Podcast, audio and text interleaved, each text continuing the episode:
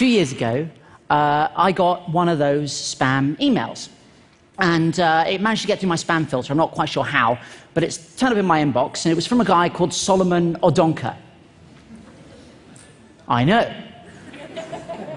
It went like this. It said, uh, Hello, James Veitch. I have an interesting business proposal I want to share with you, Solomon. Now, my hand was kind of hovering on the delete button. Right? As you are, I was looking at my phone. I thought, I could just delete this. Or I could do what I think we've all always wanted to do. and I said, Solomon, your email intrigues me.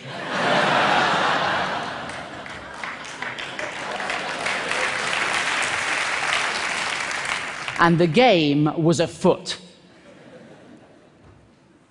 He said, Dear James Veitch, we shall be shipping gold to you. You will earn 10% of any gold you distribute. So I knew I was dealing with a professional.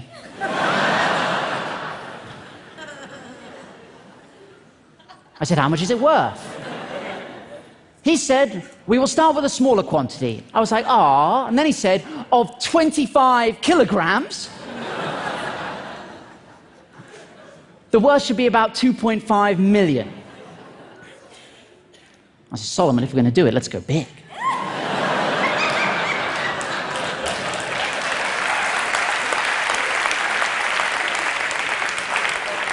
I can handle it.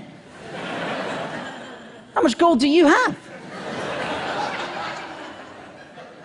He said, It's not a matter of how much gold. How much is you're capable of handling? What? We can start with 50 kilograms as a trial shipment. I said, 50 kilograms? There's no point doing this at all unless you're shipping at least a metric ton.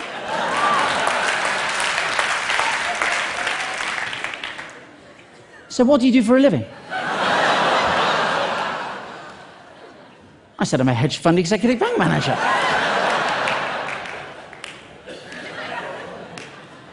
This isn't the first time I've shipped bullion, my friend. No, no, no. Then I started to panic. I was like, now look, uh, where are you based? I don't know about you, but I think we're going via the postal service. It ought to be signed for. Right, that's a lot of gold. He said, it will not be easy to convince my company to do a larger quantity shipment. And I said, Solomon, I'm completely with you on this one. I'm putting together a visual for you to take into the board meeting. Hold tight.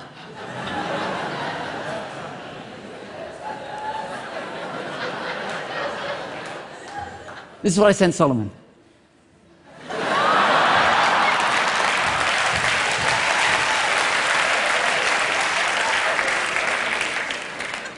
I don't know if we have any statisticians in, in the house, but there's definitely something going on. I said, Solomon, attach this email, you'll find a helpful chart. I've had one of my assistants run the numbers. We need to be shipping as much gold as possible.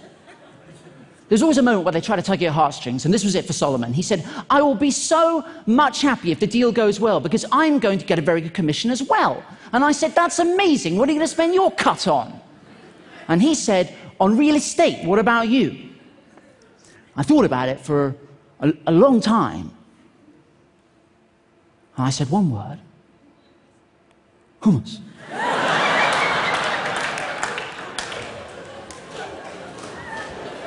It's going places. I was in Sainsbury's the other day, and there are like 30 different varieties. Also, you can cut up carrots and you can dip them. Have you ever done that? Solomon! He said, I have to go to bed now.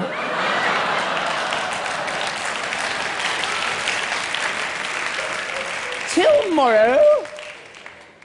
Have sweet dreams. I didn't know what to say. I said, Bonsoir, my golden nugget. Bonsoir. Guys, you have to understand, this has been going for like weeks, albeit hitherto the greatest weeks of my life, but I had to knock it on the head. It was getting a bit out of hand. Friends were saying to me, James, do you want to come out for a drink? I was like, uh, I can't, mate. I'm expecting an email about some gold. You know? so I figured I had to knock it on the head. I had to take it to a ridiculous conclusion. So I thought I concocted a plan.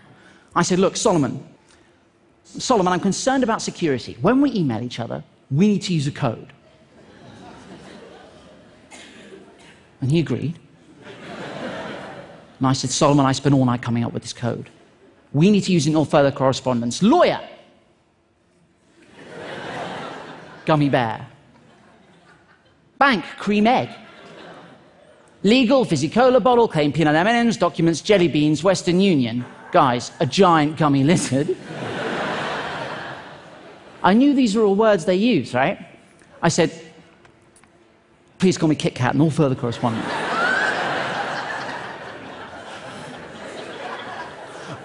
I didn't hear back. I thought I've gone too far. I've gone too far. So I had to, I had to backpedal a little bit. I said, look, Solomon, is the deal still on? Kit Kat. because you have to be consistent. Then I did get an email back from him. He said, The business on, I'm trying, blah, blah, blah, blah, blah. I said, Dude, you have to use the code. What followed is the greatest email I've ever received. I'm not joking. This is what turned up in my inbox. This was a good day. The business is on. And I'm trying to raise the balance for the gummy bear.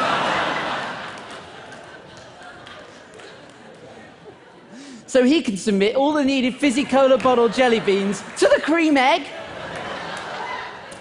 for the peanut M&Ms process to start. Send 1,500 pounds via a giant gummy lizard.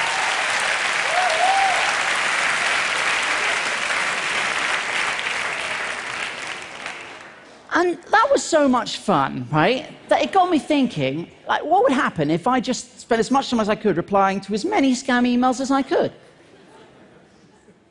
And that's what I've been doing for three years on your behalf.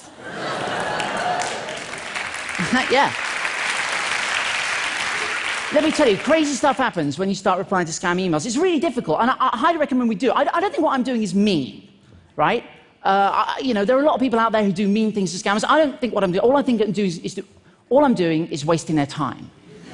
Right? And I think any time they're spending with me is time they're not spending scamming vulnerable adults out of their savings, right?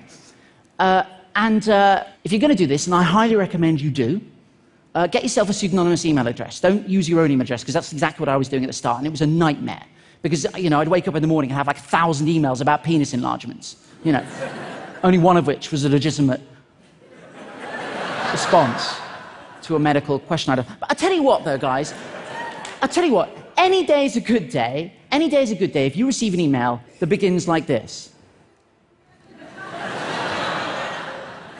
I am Winnie Mandela the second wife of Nelson Mandela, the former South African president. I was like, oh, that Winnie Mandela. I know so many. I need to transfer $45 million out of the country because of my husband Nelson's health condition. Let that sink in. She sent me this, uh, which is hysterical. and this, uh, and this looks fairly legitimate. This is a letter of authorization, but to be honest, if there's nothing written on it, it's just a shape. I said, Winnie, I'm, I'm really sorry to hear of this. Given that Nelson died three months ago, I describe his health condition as.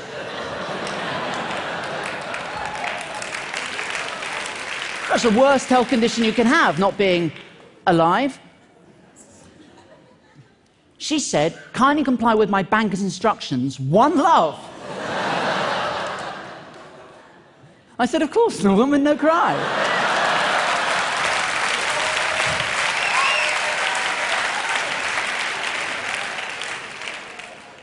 She said, My banker would need transfer of $3,000. One love.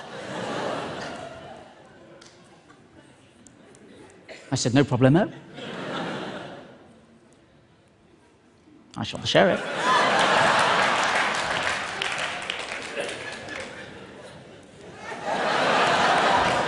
Thank you.